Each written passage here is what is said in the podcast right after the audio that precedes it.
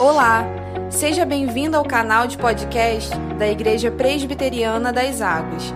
As mensagens que você ouve aqui foram ministradas em nossos cultos por nossos pastores. Deus te abençoe poderosamente. Com o Evangelho de Marcos, capítulo 1. A gente vai ler a partir do versículo 21. Marcos, capítulo 1, a partir do verso 21. Palavra de Deus, ela diz assim: Depois entraram em Cafarnaum e logo no sábado foi ele ensinar na sinagoga. Maravilharam-se da sua doutrina, porque os ensinava como quem tem autoridade e não como os escribas. Não tardou que aparecesse na sinagoga um homem possesso de espírito imundo, o qual bradou: Que temos nós contigo, Jesus Nazareno? Vieste para perder-nos? Bem sei quem és, o Santo de Deus. Mas Jesus o repreendeu, dizendo: Cala-te e sai deste homem. Então o espírito imundo, agitando violentamente e bradando em alta voz, saiu dele. Todos se admiraram a ponto de perguntar entre si: que vem a ser isto? Uma nova doutrina? Com autoridade ele ordena aos espíritos imundo, imundos e eles lhe obedecem. Então correu célere a fama de Jesus em todas as direções, por toda a circunvizinhança da Galiléia. E saindo eles da sinagoga, foram com Tiago e João diretamente para a casa de Simão e André. A sogra de Simão achava-se acamada, com febre, e logo lhe falaram a respeito dela. Então aproximando-se, tomou-a pela mão, e a febre a deixou, passando ela a servi-los. À tarde, ao cair do sol, trouxeram a Jesus todos os enfermos e endemoniados. Toda a cidade estava reunida à porta, e ele curou muitos doentes de toda sorte de enfermidades. Também expeliu muitos demônios, não lhe permitindo que falassem, porque sabiam quem ele era. Tendo se levantado alta madrugada, saiu, foi para um lugar deserto e ali orava. Procuravam-no diligentemente Simão e os que com ele estavam. Tendo encontrado, lhe disseram: Todos te buscam. Jesus, porém, lhes disse: Vamos a outros lugares, às povoações vizinhas, a fim de que eu pregue também ali, pois para isso é que eu vim. Então foi por toda a Galiléia, pregando nas sinagogas deles e expelindo os demônios. Amém. Bem, queridos, nós estamos aqui, bem no iníciozinho do ministério de Jesus, digamos assim, que seria a estreia pública de Jesus. O impressionante é que tudo que você leu nesses versículos aconteceu em um intervalo de aproximadamente 24 horas, de um, um sábado para um domingo como você pode perceber aí do versículo 21, 32 e 35. Então, em 24 horas, Jesus está pregando, Jesus está curando pessoas, expulsando demônios. E se a gente fizesse uma, uma enquete rápida, o que, que mais te impressiona nesse relato? Possivelmente que falaríamos das curas, ou da expulsão de demônios, ou dos dois. Porque para muitas pessoas, o Evangelho se resume a isso: curas, milagres, expulsão de demônios. São coisas espetaculares que mexem com a gente, que nos deixam impressionados. E quando a gente olha com atenção o texto, na verdade a gente percebe que esse não era o foco do ministério de Jesus. O foco de Jesus estava na pregação do Evangelho. Se você volta um pouquinho aqui no, no, mesmo capítulo, lá no versículo 14, Marcos vai dizer que Jesus inicia o seu ministério pregando o Evangelho do reino, anunciando a chegada do reino. Lá no, no versículo 21, ele vai estar na sinagoga ensinando. A multidão fica maravilhada com seu ensino. O homem possuído se manifestou enquanto Jesus pregava. E aí, quando você olha lá no final do texto, Jesus, ele meio que fugindo da multidão, vai para um lugar deserto, fica sozinho para orar, hein? buscando ali um tempo de solidão, de quietude. E aí Pedro vai atrás dele com os outros discípulos, dizendo: Jesus, a cidade inteira está atrás de você. As pessoas ouviam falar do poder de Jesus e cada vez mais doentes vinham até ele para ser curados.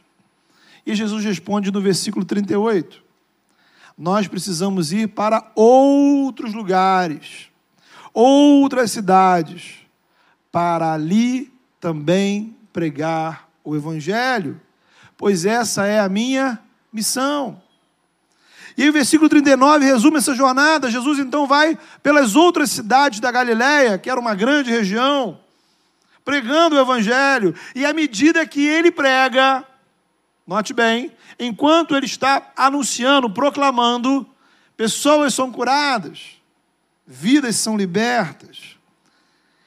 E aí a gente pode fazer essa pergunta que a gente tem refletido sobre ela nessa série: o que é o Evangelho. Que Evangelho é esse que Jesus está pregando? Ora, Evangelho sempre é uma notícia, uma boa notícia, uma informação, uma mensagem, algo a ser testemunhado, compartilhado, divulgado. É a mensagem do reino, do rei que chegou. O tempo da salvação chegou. Por quê? Porque o Salvador chegou. O tempo da libertação chegou porque o libertador chegou. O tempo do perdão chegou, porque aquele que perdoa está presente. O tempo da reconciliação com Deus chegou, porque o Filho de Deus está entre nós. O futuro chegou, porque a vida eterna já está disponível. Então é o fim do domínio da morte, porque Jesus ressuscitou é o fim do domínio do pecado, porque na cruz Cristo conquistou perdão. É o fim do domínio de forças malignas, porque Cristo recebe do Pai toda a autoridade no céu e na terra. Ele está exaltado acima de todos os poderes. É o fim daquilo que nos separava de Deus e nos separava uns dos outros, porque em Cristo somos um só povo de Deus, um só corpo de Cristo, onde fomos inseridos pela graça. O Evangelho proclama a chegada de um novo tempo, uma nova realidade que está presente. Deus vem ao nosso encontro em Jesus de Nazaré. Os céus se abriram e agora temos livre acesso ao trono da graça. De forma que o Evangelho é uma mensagem, é uma notícia, uma informação que precisa ser conhecida, precisa ser lida, precisa ser divulgada, anunciada para as pessoas em todos os quatro cantos do mundo. Mas aí nós temos um problema, irmãos.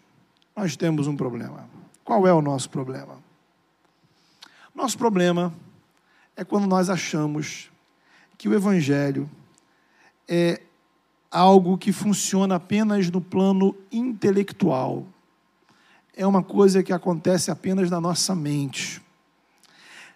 É como se ele fosse apenas uma informação entre tantas informações que recebemos todos os dias. Isto é, você ouve, você avalia, você tira conclusões para a sua vida. No final de contas, tudo depende de quem? Do seu cérebro? De como você processa essa informação? Nesse caso, a eficácia do evangelho ela depende da sua inteligência. Você precisa ouvir e entender corretamente, e a partir deste entendimento, tirar conclusões para a sua vida, tomar decisões com base nestas conclusões. Ora, e aí, quem sabe, talvez você encontre alguns resultados. Isso, porém, irmãos, é uma meia-verdade. Porque, por um lado, de fato, estamos aqui ouvindo uma mensagem. Esperamos que você, você que está aqui, você que está acompanhando online, você possa ouvir essa mensagem, prestar atenção, refletir, tirar conclusões para a sua vida, tomar decisões com base nessa palavra. É o que nós esperamos. Porém, entre todas as mensagens e informações que existem nesse mundo, o Evangelho ele possui uma característica que é única e o que faz diferente de todas as coisas. O Evangelho é o poder de Deus. O Evangelho é o poder de Deus. A mensagem do Evangelho é poderosa, e note bem, o poder dele não depende do receptor. O poder do Evangelho não está condicionado, não está limitado a quem vai ouvir a mensagem. Em outras palavras, a transformação que o Evangelho pode realizar na nossa vida não depende de nós, não depende de você. O efeito do Evangelho na sua vida não está condicionado à sua inteligência ou à sua capacidade mental, porque na mensagem do Evangelho, quem está falando é o Criador. Aquele que um dia disse: haja luz, e por meio da Sua palavra, as coisas foram criadas.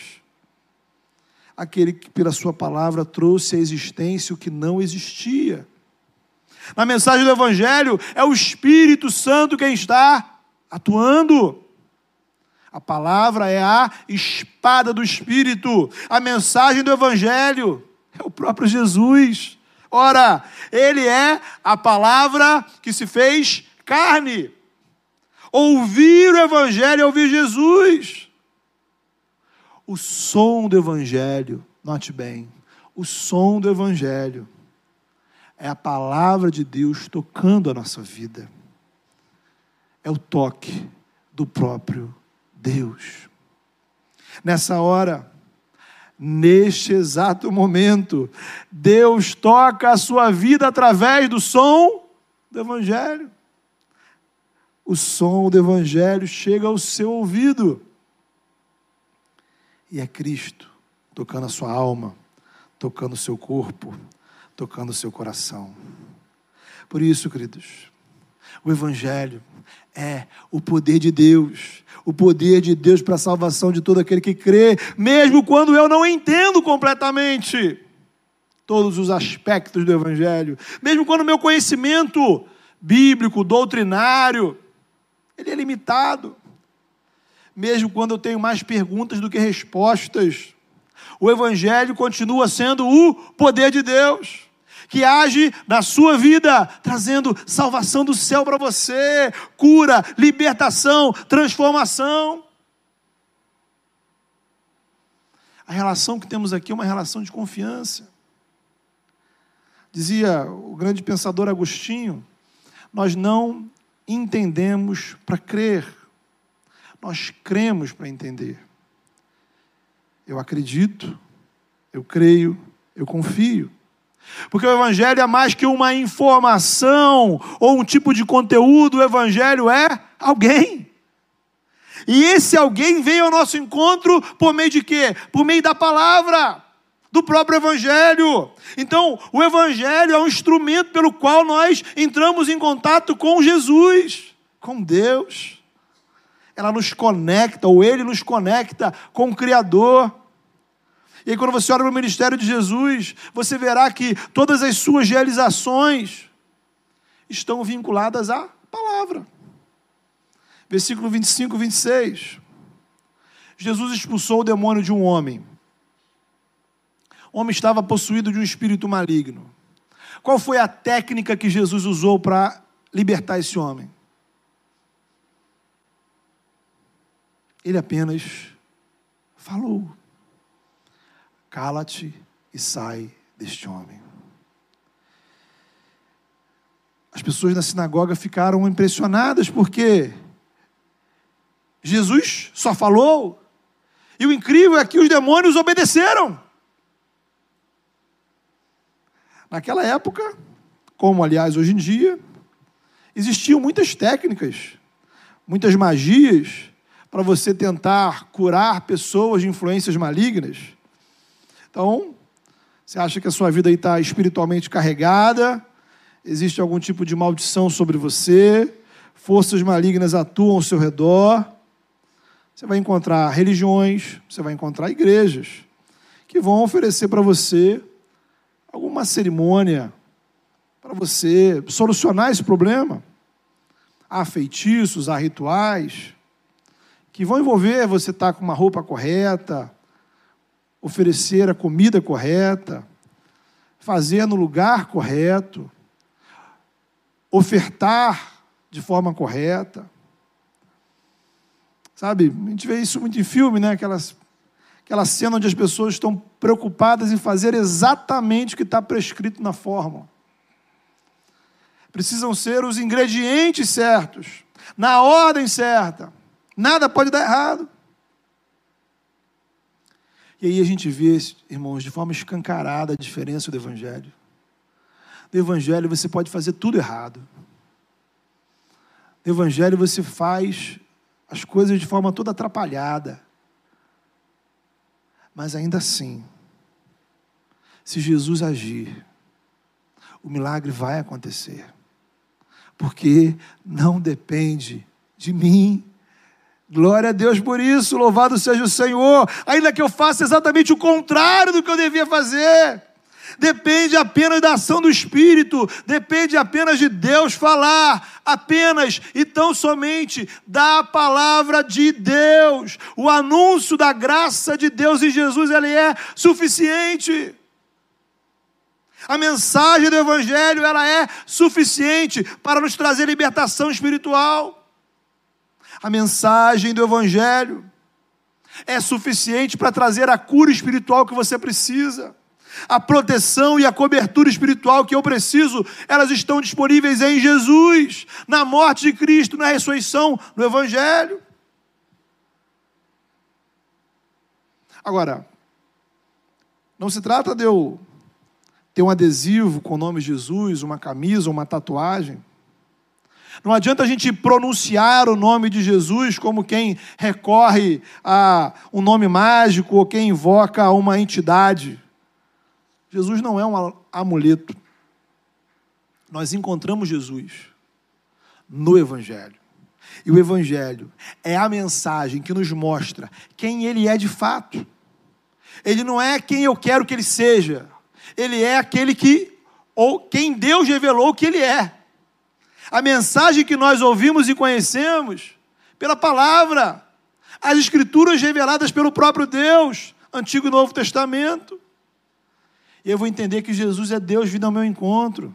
É Deus entregando o seu próprio filho por nós, é Deus nos reconciliando com Ele mesmo, é Deus nos perdoando pela morte de Cristo, é Deus nos trazendo vida e esperança, é sermos expostos à palavra, e aí nos rendemos aos pés dEle, aos pés de Cristo, crendo, confiando, confessando Jesus como meu Senhor e Salvador. Da mesma forma, quando você olha para as curas realizadas por Jesus, você vai perceber que ele curava através da palavra. Você continua a leitura. E você vai perceber que no próximo texto vai se aproximar de Jesus um homem leproso, que pede um milagre que, que Jesus faz? Ele estende as mãos e toca no homem e diz assim: seja purificado.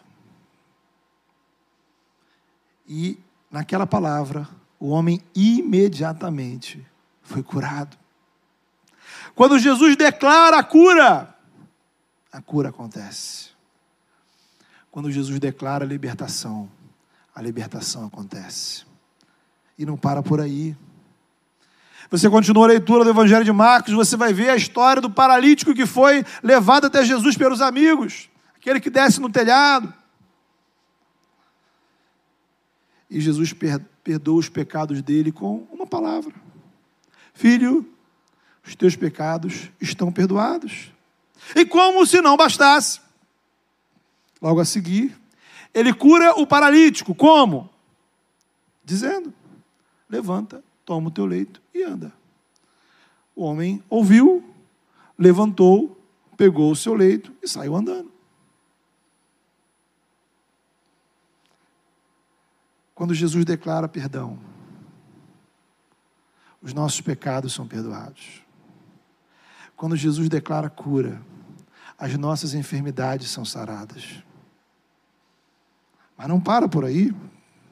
Aí você continua a leitura do Evangelho de Marcos, você verá Jesus encontrando um homem chamado Levi, e Jesus o chama para ser discípulo, dizendo assim: segue-me. Jesus apenas disse: segue-me. Os discípulos de Jesus não eram voluntários. Jesus não abriu assim uma lista de inscrição para os interessados em participar do projeto Reino. Jesus não contratou uma, uma consultoria para analisar os melhores currículos. Jesus nos chama. Chama como? Chama através de quê? Da palavra do Evangelho que chega aos nossos ouvidos. E essa palavra que chega, ela nos desafia a uma resposta. Guarde isso no seu coração. O Evangelho sempre é um chamado. O Evangelho sempre é um desafio, uma vocação. O Evangelho sempre nos aponta uma missão.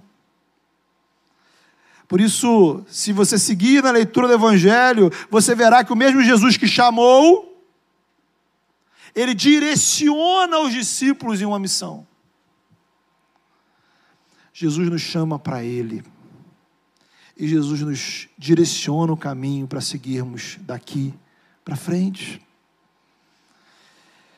O Evangelho, querido, confere a você identidade, confere a você propósito, confere a você uma vida a ser vivida. E aí, irmãos, é uma coisa que eu acho incrível, espetacular, assim, sensacional é que tudo isso, tudo isso que nós lemos e vemos Jesus fazer aqui, com aquelas pessoas, Ele continua fazendo hoje. Por meio de quê? Por meio do Evangelho. O poder de Deus estava nas palavras de Jesus. O poder de Deus está na Sua palavra. Não no livro. O poder de Deus não está na Bíblia como livro, enquanto objeto. Né? Aquela história, a Bíblia aberta lá no seu quarto, no seu escritório, não fará diferença alguma. O poder está na mensagem. A mensagem revelada na Escritura, porque o contato com essa mensagem me coloca em contato com o próprio Deus.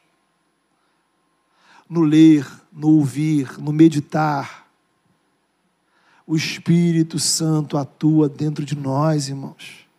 Os resultados espirituais não dependem de você ou da sua mente, mas da ação de Deus. No som dessa palavra, somos tocados pelo próprio Deus neste momento. Você pode acreditar, você está sendo tocado pelo Senhor você está sendo tocado pelo Espírito neste som, nesta mensagem, a sua vida, o seu corpo, sua alma, sua mente, suas emoções são tocadas pelo agir de Deus. E no poder desse evangelho, pessoas são libertas. No poder desse evangelho, pessoas são curadas, seja de enfermidades físicas, emocionais ou espirituais. No poder desse evangelho, mentes são transformadas, problemas emocionais são tratados, relacionamentos são restaurados, famílias encontram reconciliação no poder do Evangelho. A graça de Deus, ela entranha nas estruturas físicas, mentais do nosso corpo, no poder do Evangelho. Deus perdoa os nossos pecados, por pior que eles sejam. No poder do Evangelho, Deus converte corações, Deus acolhe, justifica e santifica pecadores. No poder desse Evangelho, pessoas ouvem o chamado de Deus. Gente morta ouve o chamado de Deus e sai da morte para a vida. No poder do Evangelho, perdidos são encontrados pelo Senhor e encontram o significado e o propósito para as suas vidas. No poder do Evangelho, a angústia é superada pela alegria, o medo é trocado pela esperança, a angústia pela paz, a raiva pelo amor. No poder do Evangelho, irmãos, milagres acontecem. Milagres acontecem. No poder do Evangelho, os céus se abrem.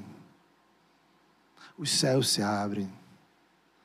E o sobrenatural é experimentado em nossas vidas. No poder do Evangelho, você se reconecta com o Criador. Saímos de uma vida de morte para uma vida cheia de vida, vida em abundância, vida eterna. É isso, queridos, que Jesus oferecia, ou melhor, é isso que Deus oferecia na vida de Jesus. É isso que Jesus oferecia por meio da Sua palavra. É isso que Deus e Cristo nos oferecem hoje, pelo Evangelho, pela mensagem. É isso que Jesus nos oferece aqui agora, para mim e para você. E aí, diante disso, irmãos, vem a pergunta: o que nos cabe fazer? O que nos cabe fazer? A natureza desse evangelho, querido, nos desafia duas disciplinas espirituais. A primeira delas é a exposição. Veja, se o milagre está no evangelho,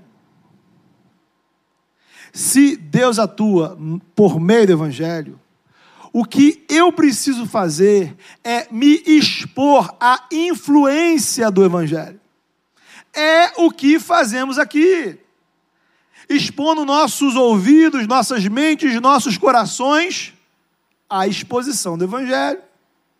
E aí, cremos que neste processo o Espírito Santo atua nas nossas vidas. Daí a importância desse momento, de estarmos juntos em culto, a importância de você levar a sério todas as rotinas espirituais da sua vida, não só no domingo. Você precisa aumentar o nível de exposição ao Evangelho. Domingo, segunda, durante a semana, lendo a palavra, devocionais, conversando sobre a palavra, compartilhando o Evangelho, núcleos, família, amigos, trabalho. Sabe, nós somos como uma planta uma planta que precisa do sol para crescer. Ora, você não precisa mandar o sol brilhar. Né? O sol sempre faz a parte dele. O nosso trabalho é posicionar a planta de modo que ela receba a quantidade de luz necessária. Exatamente isso, irmãos. É o que nós precisamos fazer. E eu pergunto para você: o que tem impedido o seu coração de ser exposto de forma regular e contínua à luz do Evangelho?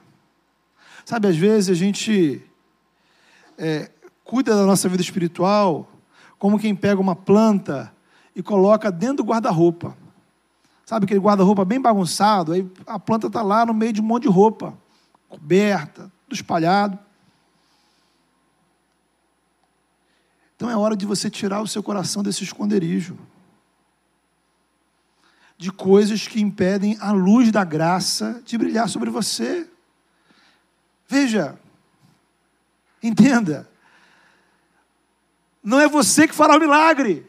O seu papel é apenas tirar e colocar lá. É se colocar diante do Senhor. Ora, mergulhe no Evangelho, o Evangelho te transformará. Sua tarefa, sua missão é exposição. O que aquelas pessoas, todas elas aqui, que foram curadas, libertas, transformadas, elas estavam diante de quem? De Jesus, falando com Jesus. Precisamos estar diante dele. Acredite, o resto ele fará. A segunda tarefa, acredito que temos, é a tarefa da proclamação. Ou seja, viver a missão. Jesus respondeu aos discípulos: Olha, eu preciso ir para outras cidades para pregar. A dura verdade, irmãos, é que às vezes o que nos impede de compartilhar o Evangelho é a nossa falta de fé no poder do Evangelho. Digo falta de fé para não dizer incredulidade. Por quê? Nós achamos que depende ou da gente ou da pessoa. Né? Aí quando depende de você, você pensa, ah, eu não sei falar. Eu tenho vergonha. Eu preciso aprender um pouco mais. Eu preciso que o pastor Jacques faça um curso. Então a gente coloca as justificativas na nossa incapacidade, na nossa limitação. Ou então a gente joga para a pessoa. Ah, pô, aquela fulana é muito, pessoa muito difícil, né? Muito complicada. Nos núcleos, por exemplo, eu adoro quando a pessoa diz assim: não, essa pessoa é só Deus. Né? E as outras, né? As outras não precisa de Deus. Né? É, tem algumas que só Deus, né? não todas são Deus. Essa é a questão, irmãos. Sempre é somente Deus. Sempre depende apenas de Deus. E Deus atua através do Evangelho. Quem converte o coração é o Espírito Santo. E o Espírito Santo atua através do Evangelho. Precisa acontecer uma mudança de mentalidade. Quem transforma as mentes é o poder do. Precisa de uma libertação. E quem liberta corações é o poder do. É um coração de pedra endurecido que precisa ser quebrado. E quem pode quebrar corações? Evangelho, Evangelho, Evangelho. E qual é a nossa missão, irmãos? Ora, compartilhar este Evangelho. Qual é a nossa missão como igreja? Trabalhar cada vez mais para que mais pessoas tenham contato com o som do Evangelho. Testemunhando o Evangelho em nossas vidas, mas compartilhando o Evangelho com palavras no nosso dia a dia, através da igreja. Já falamos aqui três milhões de vezes. Tudo o que fazemos como igreja precisa estar a serviço do Evangelho. Isso não tem a ver apenas com o não cristão, note bem.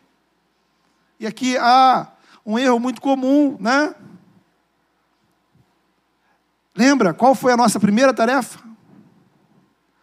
A primeira responsabilidade que você tem é a exposição exposição. Então, o que, que o seu coração precisa? Ser exposto à influência do Evangelho. Então a gente está falando aqui de uma coisa que precisamos fazer lá para os albaneses incrédulos, né? ou para qualquer pessoa é, espalhada nesse mundo. Está falando a gente.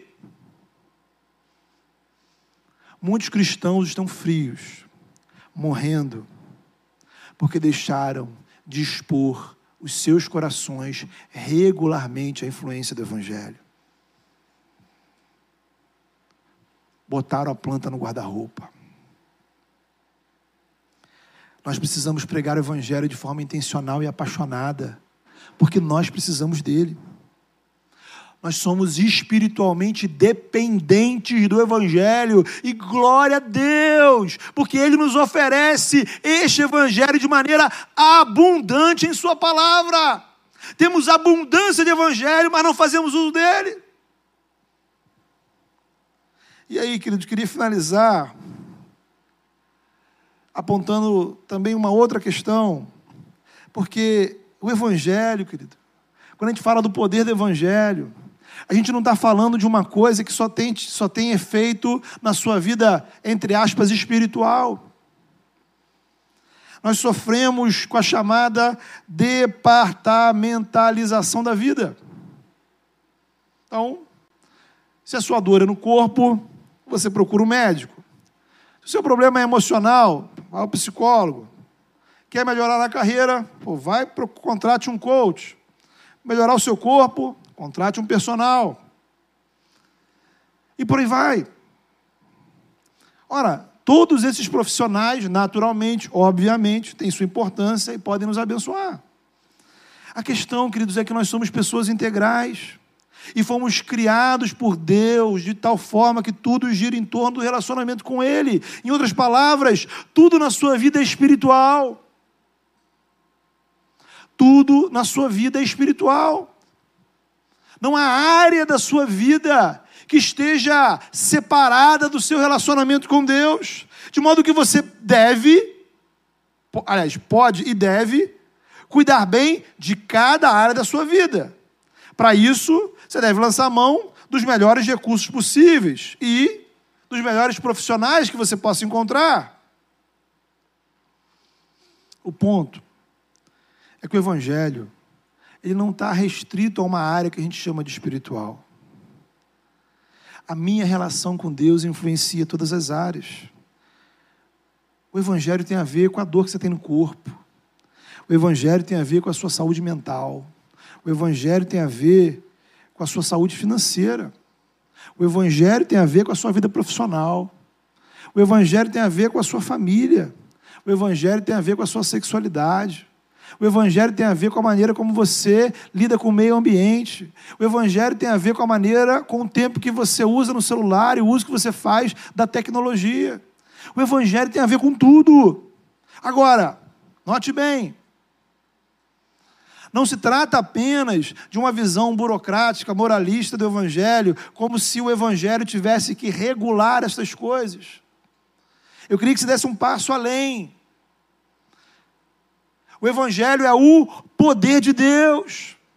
Se o Evangelho é o poder de Deus, mergulhar todas as áreas da minha vida no Evangelho é trazer o poder de Deus sobre todas essas áreas é crer que o Evangelho é poderoso para mudar minha mente, minhas emoções, meus relacionamentos, meus comportamentos, a maneira como eu vivo a vida, enxergo a vida e traz cura, restauração, libertação dos complexos mais profundos que podem existir dentro de nós. O Evangelho não é apenas para a gente ter algumas horas legais no domingo, irmãos. O Evangelho é o Espírito Santo atuando em todas as áreas da sua vida. Tem um monte de coisa que você precisa fazer. Mas experimente. Experimente aplicar o Evangelho, sabe? Experimente aplicar o Evangelho na maneira como você cuida da sua casa, como você lida com seus colegas de trabalho, quando você planeja a sua vida financeira, quando você cuida do seu corpo, aplique o Evangelho em todas as áreas da sua vida. E veja, e creia, e ore por isso, porque você verá o poder de Deus agindo na sua vida. Então, eu queria terminar, queridos, desafiando você sobre isso, sabe? Talvez você chegue aqui nesse domingo com algumas áreas na sua vida com as quais você está preocupado. E talvez preocupado já há algum tempo. Eu queria desafiar você a pensar que talvez a solução para essa questão esteja no poder do Evangelho. Talvez você já investiu tempo, energia, recursos, nada mudou. Será que não está na hora de você investir evangelho nessa parte da sua vida, nessa área da sua vida? Eu não sei dizer o que Deus pode fazer, mas eu creio, eu creio que Deus pode fazer coisas extraordinárias. Deus pode surpreender sua vida com resultados imprevisíveis. Porque depende dele, do poder dele, é ele agindo. Então vamos orar. Feche seus olhos aí, coloca a sua vida diante de Deus. Sabe? Peça ao Senhor. Se coloque diante dele é apenas um desafio de você se expor, sabe? Pegar e se expor, Senhor, eu quero expor isso aqui diante do Senhor. Eu quero expor essa parte da minha vida diante do Senhor. Eu quero expor essa área diante do Senhor. Eu quero que a tua luz brilhe sobre ela. Eu quero que a tua graça brilhe sobre essa área da minha vida. Eu quero que o Evangelho faça efeito aqui, Senhor. Eu quero viver o Evangelho nessa realidade do meu viver.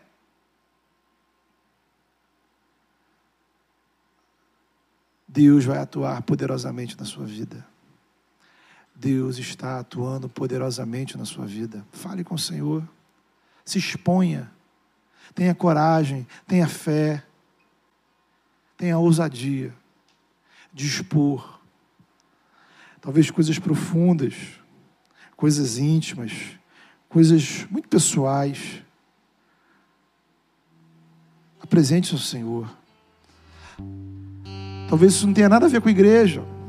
Talvez isso tenha a ver com a sua saúde, talvez isso tenha a ver com o seu trabalho, talvez isso tenha a ver com a sua casa. Talvez isso tenha a ver com coisas do passado que, traz, que você traz no seu coração.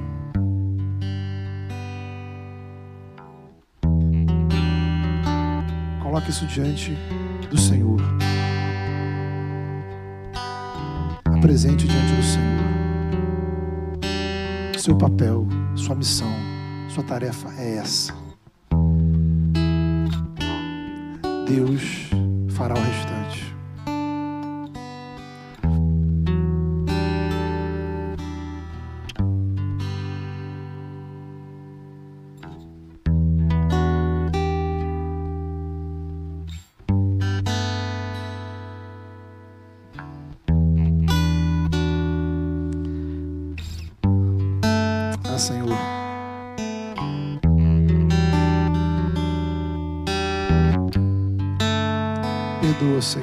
Incredulidade, Senhor. Pai, perdoa a minha incredulidade, Senhor.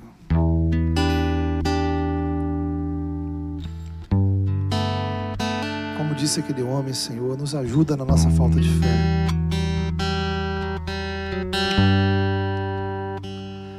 Mas nos ajuda, Senhor, mesmo com a nossa fé tão pequena, Senhor, a fazer essa mínima parte que nos cabe, Senhor. Que possamos, ó Pai, apresentar ao Senhor todas essas áreas da nossa vida, Senhor, que nos trazem ansiedade, preocupação, dor, coisas que estão desorganizadas da nossa vida. Pai, em nome de Jesus. Nessa hora nós apresentamos ao Senhor, ó Pai. São áreas, ó Pai, que tem nome, que tem contexto. Nós colocamos elas diante do Senhor, ó Pai. No nosso coração, na nossa mente, na nossa família, na nossa vida espiritual. O Senhor conhece, ó Pai.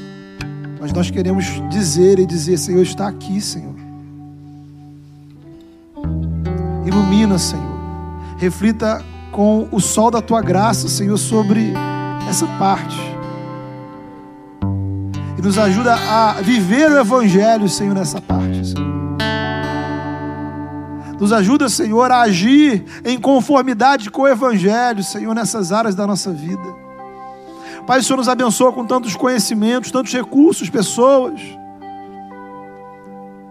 E cada um, Senhor, tem o seu papel. Mas há algo que somente o Senhor pode fazer, Senhor. Ninguém pode fazer o que só o Senhor pode fazer. E nessa hora, Senhor, nos ajuda a levar o Evangelho para todas as áreas da nossa vida. Que o teu poder reflita sobre nós. Que o teu poder faça milagres, ó Pai. Ah, Pai, dentro da minha vida, dentro da minha alma, dentro da minha mente, nas nossas famílias, ó Pai, na nossa igreja. Em nome de Jesus, na saúde física, na saúde mental, na área financeira, na área conjugal, nos relacionamentos.